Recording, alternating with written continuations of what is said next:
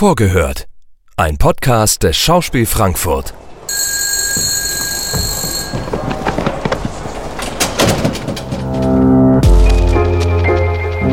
Einen wunderschönen guten Tag, meine sehr verehrten Damen und Herren. Wir begrüßen Sie recht herzlich hier im Schauspiel Frankfurt.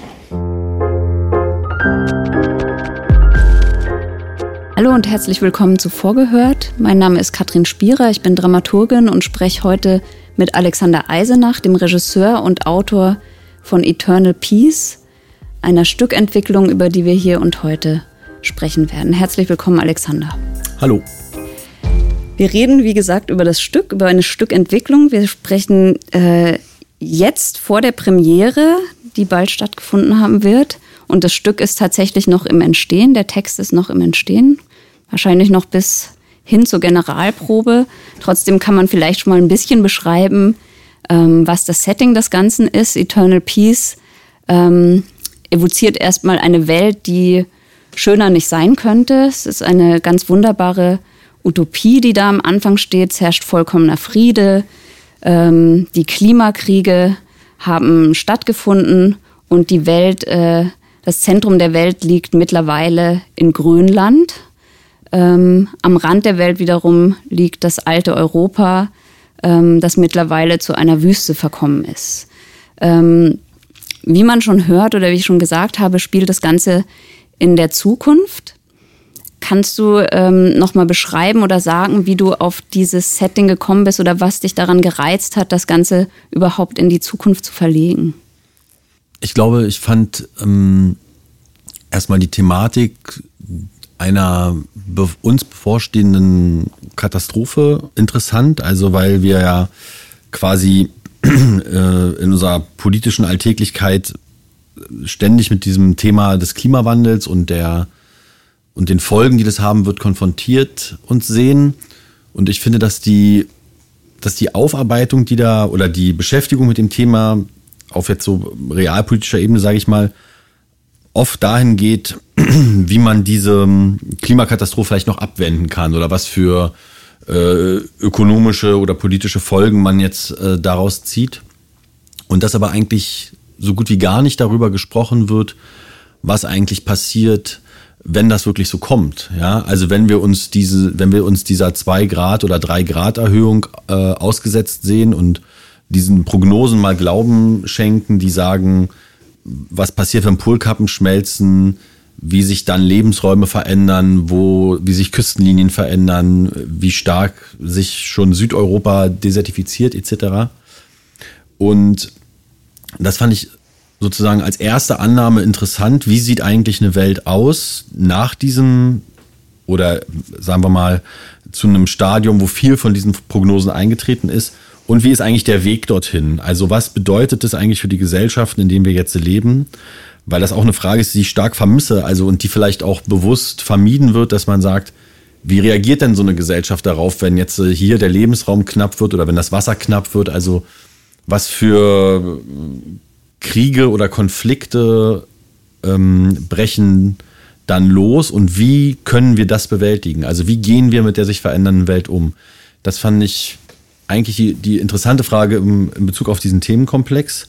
Und da bot sich ähm, die natürlich an, in eine Zukunft zu reisen, die schon in diesem Zustand spielt, weil das natürlich auch ermöglicht, auf unsere Zeit jetzt zurückzuschauen. Also, dass man wie die Gegenwart eigentlich aus einer Perspektive des Rückblicks betrachten kann und vielleicht auch so eine, ja, so eine Art von, du hast ja gesagt, Utopie. Ich würde ja sagen, es ist Utopie und Dystopie gleichermaßen. Also auf jeden Fall eine Veränderung, eine gesellschaftliche Veränderung, die jetzt hier bei uns ja sogar eine Bewusstseinsveränderung ist, ähm, zu zeichnen, ja. Und äh, was wir noch nicht gesagt haben oder worüber wir noch nicht gesprochen haben, ist, dass du ein bestimmtes Genre dafür benutzt. Das hast du ja auch hier in Frankfurt schon mehrfach gemacht äh, in diesem Fall, also in ein bestimmtes Genre zu benutzen. In diesem Fall ähm, hast du dich für Science Fiction entschieden, was ja auch bestimmte Gründe hat. Wir haben, haben darüber geredet, eben, dass das ja auch gute Möglichkeiten bietet, sozusagen für das Theatrale als Abstrung zu verwenden. Kannst du dazu auch noch mal was sagen?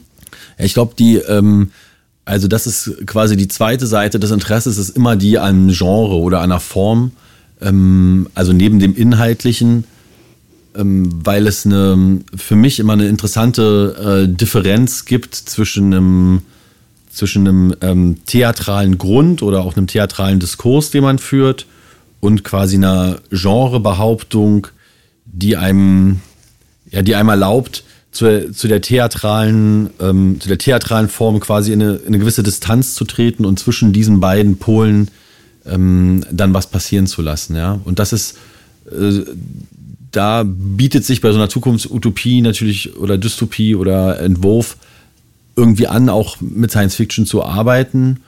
Und äh, ja, das macht mir immer großen Spaß, ja. Also, ähm, ob wir das jetzt hier in Frankfurt mal der Western war oder der Film Noir, das sind immer so Folien, finde ich, die auch gewisse, sagen wir mal, inhaltliche Diskurse irgendwie anders hörbar machen, ja, weil sie quasi durch einen, weil sie über, über den Wiss, über, über den Widerstand oder über die, ähm, über die Reflexion von etwas laufen, was man irgendwie kennt, ja. Also die, alle, alle haben ja so Genrebilder im Kopf.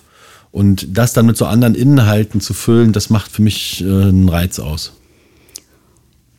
für mich beim Zuschauen macht es ja auch sozusagen noch einen Reiz aus, weil dadurch eine ähm, bestimmte Art von Humor sich auch vermittelt äh, im Spiel, mhm. die äh, wiederum auch eine große Offenheit äh, nach sich zieht, finde ich, und die ähm, fast wieder zurückspringt aus der Zukunft in unsere Gegenwart. Also die Themen, die du jetzt angesprochen hast, Klimawandel und so weiter, ähm, sind ja komplett in unserer Gegenwart angesiedelt, was auch ähm, in unserer Gegenwart angesiedelt ist, ist das äh, ist natürlich das Thema äh, der, der Pandemie mhm. im Theater.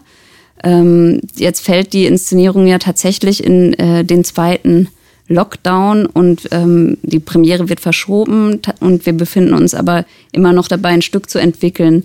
Ähm, hast du das oder kannst du dazu was sagen, ob, du, ob das für dich eine Rolle gespielt hat oder weiterhin spielt, äh, wenn du dieses Stück entwickelst oder schreibst, wie du es einfließen lässt, diese Erfahrung?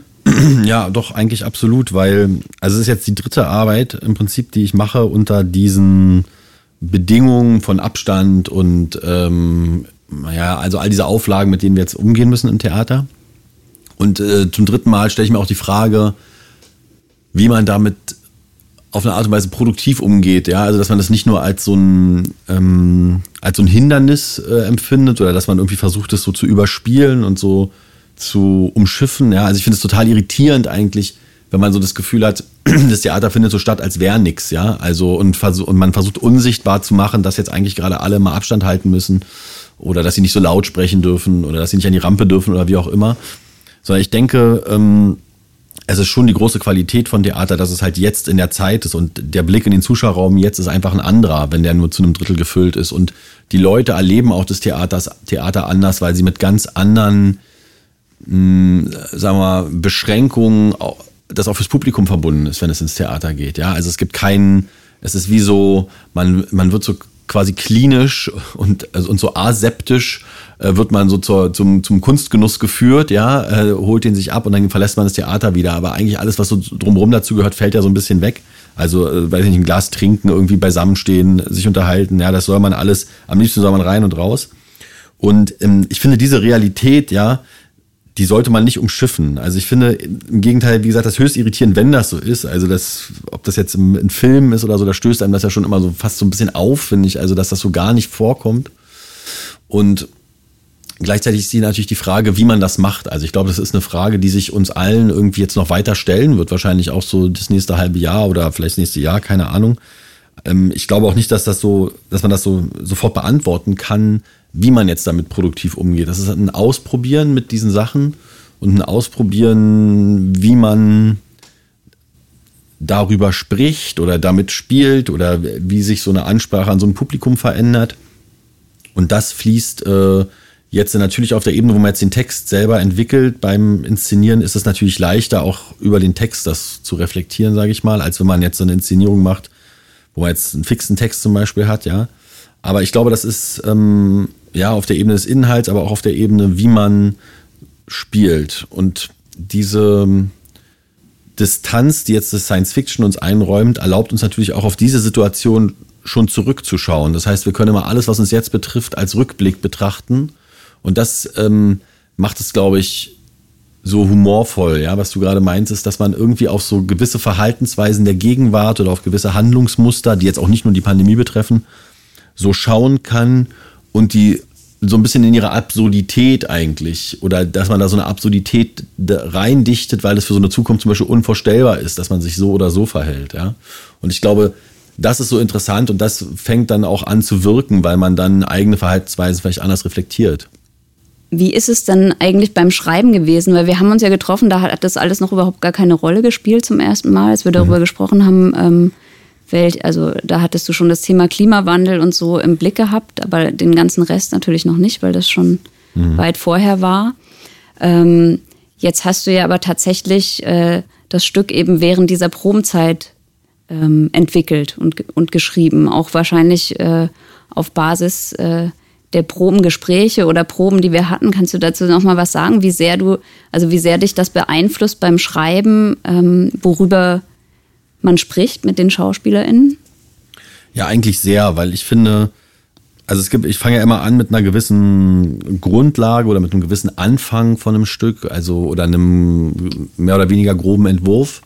Und dann finde ich eigentlich die, die Auseinandersetzung ähm, mit den SpielerInnen das Relevante so dabei. Also, dass man sagt, wir gemeinsam haben auch ein Thema, was wir bearbeiten und diese Bearbeitung kommt auch dann auf die Bühne, dann, weil ich glaube, dass das auch eine, eine Wichtigkeit hat, dass diese Sachen auch für uns angelegentlich sind. Also mir ist das jetzt nicht so, ich habe jetzt keine Lust darauf, die Spieler da als reine Vehikel zur Illustration des Textes zu betrachten oder so. Ja, ich finde es dann schon, ähm, ähm, finde schon, dass auch äh, ein Spieler oder eine Spielerin mündig auf einer, auf einer Bühne für einen Text oder für ein Thema einstehen sollte.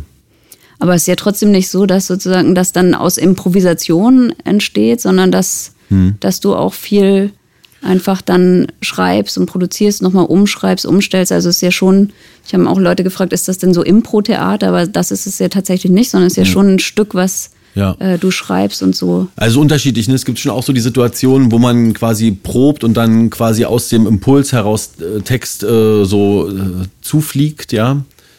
Ähm, aber ja, es ist eher, es resultiert eher aus einer, aus einer thematischen Auseinandersetzung, was auch damit zu tun hat, dass ja die Art und Weise des Textes schon eine ist, die eher damit spielt, dass sie ein bisschen eins drüber intellektuell formuliert ist oder so, ja, oder dass sie eine gewisse, gerade bei so einem Stoff wie, wie so einem Science-Fiction-Ding, da ist es jetzt vielleicht auch extremer, als es manchmal bei anderen Stücken ist, weil man das Gefühl hat, da muss man schon irgendwie so genau in der Sprache sein. Also da hat, glaube ich, so die, diese improvisierende Theatersprache unserer Zeit hat er nicht so viel drin verloren. Also das ist, äh, das liegt daran, dass das ein anderer, ein anderer Kosmos ist, ja, der irgendwie in einer, der anders ausformuliert sein muss, glaube ich, ja. Und insofern ist das schon so, dass ich dann mir aus dem, womit wir uns befassen, das überlege, wohin das gehen könnte. Wie wichtig ist dann für dich die, die Handlung des Ganzen in, die, in, in diesem Stück gerade? Also ich habe ja so am Anfang ein bisschen beschrieben, ne, das spielt in Grönland, äh, Friede äh, hat stattgefunden oder findet statt. Ähm, da gibt es äh, zwei Wissenschaftlerinnen, einen Wissenschaftler. Wie wichtig ist, äh, ist das für dich, äh, diese Handlung zu erzählen? Also vielleicht erstmal kannst du beschreiben, was, welche Fäden dir wichtig sind und was dann aber im Grunde genommen, ähm, worauf es hinausläuft oder welche, was du dann auch wieder interessant findest zu verlassen an Handlungen. Hm ich glaube, die Handlung ist immer so ein bisschen das, was in dieses Genre fällt. Also die Handlung ist ein bisschen äh, quasi, ein, man könnte sagen, ein Vehikel, um eigentlich eine bestimmte ähm, Grundkonstellation klarzumachen. Aber das, wohin der Abend zielt, ist, glaube ich, schon etwas, was mehr mit der Situation oder dem Zustand auf der Bühne, dem Dialog auch mit dem Publikum, dem Entwickeln von Gedanken und ähm, dem, ja, dem Entstehen lassen eines gemeinsamen Raums auch mit dem Publikum zu tun hat und weniger damit zu tun hat, etwas abzubilden und, und über den, sage ich jetzt mal, über den über den Umweg einer klassischen Narration äh, zu verstehen. Ja, also ich glaube, da versuche ich dann schon immer eher zum konkreten Moment durchzudringen. Ja, und der hängt eher zusammen mit dem auch mit dem konkret situativen Spiel auf der Bühne. Ja, und die, ich glaube, so die die äh, die die Handlung oder der Plot oder die Narration sind immer etwas was man sich, was, was, was man so sich, sich, sich so ranzieht und was man so benutzt, um auch quasi Konflikt zu produzieren oder um überhaupt Situationen zu produzieren. Aber ähm, es ist nicht, es ist, es ist eigentlich etwas, was man auch schnell wieder verlässt, ja, oder wo man auch schnell wieder was neues Element dazu behaupten kann. Ähm, ja, es ist eigentlich nicht so interessant, wenn man so will, ja. Also die interessant ist natürlich die Setzung an sich, so wo das so startet oder was es da so für Charaktere gibt. Ja, das ist interessant, finde ich schon. Und auch ähm, das, was erzählt wird über Dinge, die passiert sind oder Dinge, die gerade passieren oder ähm, äh, so etwas. Also diese imaginative Welt, sage ich mal. Aber es gibt jetzt quasi keine unglücklichen Liebesgeschichten, ja, oder keine äh, gigantischen Intrigen, äh, die sich hier entrollen und sozusagen fein verwebt äh, äh, mit mehreren Briefen, äh, die noch gefälscht werden müssen und in Schubladen hinterlegt werden müssen, etc. Also das alles ist nicht so ähm, die Temperatur des Abends, würde ich mal sagen. Ja, würde ich auch sagen. Trotzdem gibt's, äh, finde ich, äh, schon sowas wie, de, wie den ersten Plot, der, der auch eine, eine tolle Spannung hat oder, oder ja, auch eine, auf eine Art eine dreiste Setzung ist, ja, wie, mhm. wie, du auch schon gesagt hast am Anfang, dass man erstmal sagt, ähm, man geht von der Zukunft aus, in der ganz viele Zweifel längst überwunden sind, die wir hier und heute haben. Mhm. Würde auch sagen, dass das Tolle daran ist für den, für den Abend auch, den man dann ja im Theater live erleben wird, dass man am Ende in der Gegenwart ankommt, mhm. ganz genau im Hier und Jetzt und dass das das Besondere auch ist, ne? das Vehikel benutzt zu haben, um am Ende da zu landen, wo man ja, angefangen absolut. hat. Ja, es ist fast ein bisschen eine Kreisreise, das stimmt schon, ja. Aber das, was ich meine, ne, die Handlung ist quasi eigentlich ein Vehikel, was innerhalb des Genres nötig ist auch, ja, oder ähm, was natürlich auch Spaß macht, ähm, zu verwenden, aber ich denke immer, das ist immer alles mehr so im Bereich der Kolportage, ja, oder äh, halt, wie du gesagt hast, in so einer, eher in so einer dreisten Behauptung, die jetzt aus sicher, die jetzt keine, keinen Anspruch auf Glaubwürdigkeit äh, erhebt, ja. Ich glaube, was schon, was schon so interessant ist, ist so diese äh, Figurengestaltung oder diese, äh, die Gestaltung dieses Mindsets dieser Welt, wo quasi Menschen also das heißt ja bei uns so die Ideologie des Posthumanismus, ja, wo die Menschen über ein planetares Bewusstsein verfügen und eigentlich sich nicht mehr entgrenzt von der Natur fühlen, nicht mehr über der Natur stehen, die Natur nicht mehr als eine Ressource begreifen, sich selbst gegenseitig nicht mehr als Ressourcen begreifen, ähm, sondern eigentlich in einer Form der, ähm, sagen wir mal, Achtsamkeit ähm, mit sich selbst, mit anderen und mit der Natur umgehen und eigentlich ein, ja, einen Zustand auch der Gewaltlosigkeit fast erreicht haben, in dem halt alle Verwerfungen, die die Märkte der alten Zeit hervorgebracht haben oder die, die Zivilisation der alten Zeit, die quasi nach dem Meer gestrebt haben, nach dem Wachstum, die äh, sozusagen ressourcenextensiv waren, etc., also die sich davon wie weiterentwickelt haben, also fast wie wirklich eine andere Bewusstseinsstufe erreicht haben. Und ähm, ich glaube, diese, diese, dieses Mindset, das ist irgendwie eigentlich der interessante Motor auch dieser Handlung, weil desto tiefer man quasi wieder zurückgeht in die alten Teile Europas, also in, zunächst noch in die restbesiedelten Gebiete hier am Main in Frankfurt und dann auch über den Main hinweg auf die komplette Seite äh, der Wüste, ja, wo quasi gar kein, gar kein, ähm, gar kein Leben mehr ist desto mehr wird man auch so, kriegt man auch so wie so ein, wie so ein Backlash, sage ich mal, ja, dass man wieder so eingeholt wird von den äh, Impulsen der alten Zeit, ja, und im Prinzip dann doch sich der Mensch nochmal so seinen anderen Großmachtsfantasien und den Impulsen, die vielleicht irgendwie in ihm wohnen, dass er dann doch wieder Herrscher über die Natur sein will, dass er doch wieder Krone der Schöpfung sein will, ähm, dass er doch auch seine Wissenschaft nicht nur zur Erkenntnis, sondern auch zur, ja, ähm, zur Beherrschung äh, der Natur und der Beherrschung von anderen Menschen auch. Das geht ja irgendwie immer Hand in Hand. Ähm, ja, dass er die dazu wieder einsetzen will. Das ist doch ein hervorragender Teaser für, ja. für die Premiere. Äh, in der Zwiespältigkeit und Schwebe würde ich es, glaube ich, auch gerne lassen. Die Leute sollen sich ja dann auch noch anschauen. Mhm. Ähm, vielen Dank für das Gespräch. Ja, bitteschön. Und äh, bis bald.